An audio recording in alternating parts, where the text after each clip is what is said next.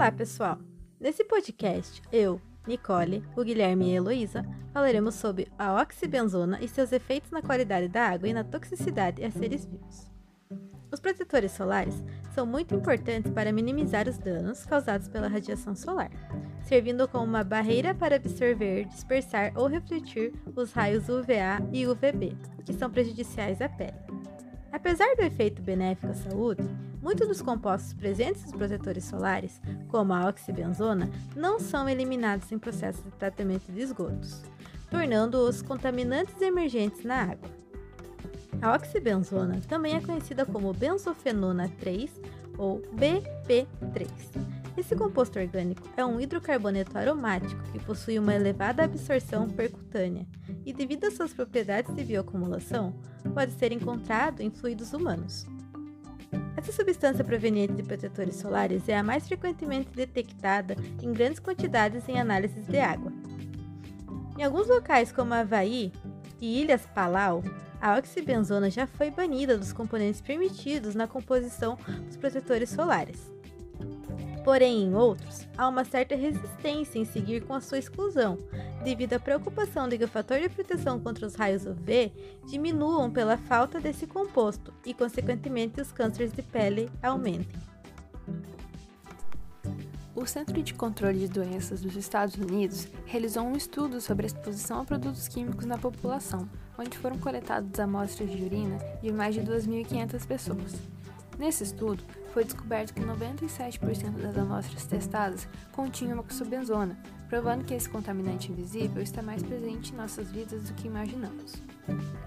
A oxibenzona pode entrar no ambiente aquático através de banhistas ou por águas residuais. Inclusive, essa substância já foi encontrada em amostras de água bruta e de água tratada no interior de São Paulo. Então, a oxibenzona pode ser ingerida através do consumo de frutos do mar ou de águas contaminadas, já que os processos de tratamento de água convencionais não estão preparados para removê-la. A oxibenzona pode reagir com cloro, gerando subprodutos perigosos, como a oxibenzona clorada, que pode resultar no aumento da morte celular em peixes. Nos seres humanos, a oxibenzona pode produzir efeitos fotoalérgicos ou agir como disruptor endócrino, mas ainda são necessários mais estudos sobre esse composto para avaliar seus danos à saúde e se a aplicação tópica, ou seja, aquela que ocorre diretamente na pele, pode causar a bioacumulação ou se ela somente ocorre por ingestão. A oxibenzona apresenta uma tendência de produzir reações tóxicas em recifes de corais podendo causar seu branqueamento e até a morte desses recifes, afetando também os seres aquáticos que vivem nesse ambiente. Além disso, essa substância pode causar defeitos de desenvolvimento em espécies de peixe e é tóxica para camarões, moluscos, algas marinhas e ouriços do mar. Para a detecção de oxibenzona em ambientes aquáticos, microcrustáceos podem ser utilizados como bioindicadores, também apontando sua toxicidade. Algumas técnicas sofisticadas de tratamento da água são eficazes na remoção de oxibenzona, como biofiltros compactos, leito de macrófitas, filtros biológicos, nanofiltração e osmose inversa.